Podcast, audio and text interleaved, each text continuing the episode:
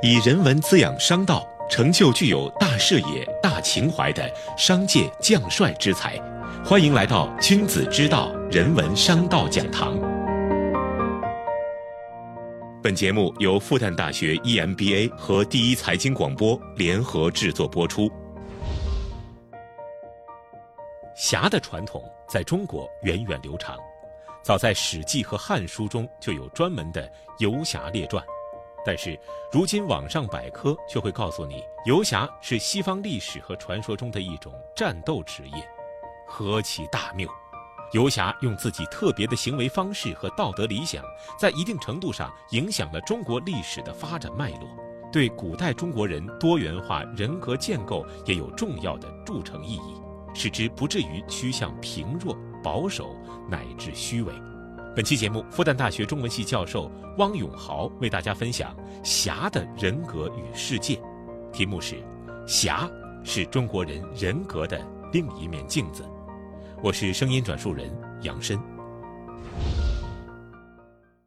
侠不是戴面具生活的人，威帽散衣、狐裘貂鼠、鲜衣怒马，还有内衣外穿，在身上佩戴铃铛。游侠的日常装扮招摇而恣意，这种穿法很大程度受到少数民族服饰的影响，他们的生活方式大体也是如此，在特定民族和特定地域容易形成侠。北方游牧文化原始生命力更强烈，经常和农耕文明形成对峙。李白很早就做侠，他杀过人，看到别人有难也会出手相助。他的很多诗就是写游侠的。而且写的特别真切，因为他身性合一。《少年行》中讲：“武陵年少今是东，银鞍白马度春风。落花踏尽游何处？笑入胡姬酒肆中。”就是唐代侠的生活写照。一个异乎寻常的人，本质上就有一点侠性。以儒家为代表的中国文化重视群体和谐。理性与伦理，而侠的理念则是不从众、独立自在的生活着。这种行为做派超越了惯常的功利拘束，自我感觉良好的人很多，能够自省自悟的人很少。侠是不能戴面具生活，为自己画一个正确肖像的人。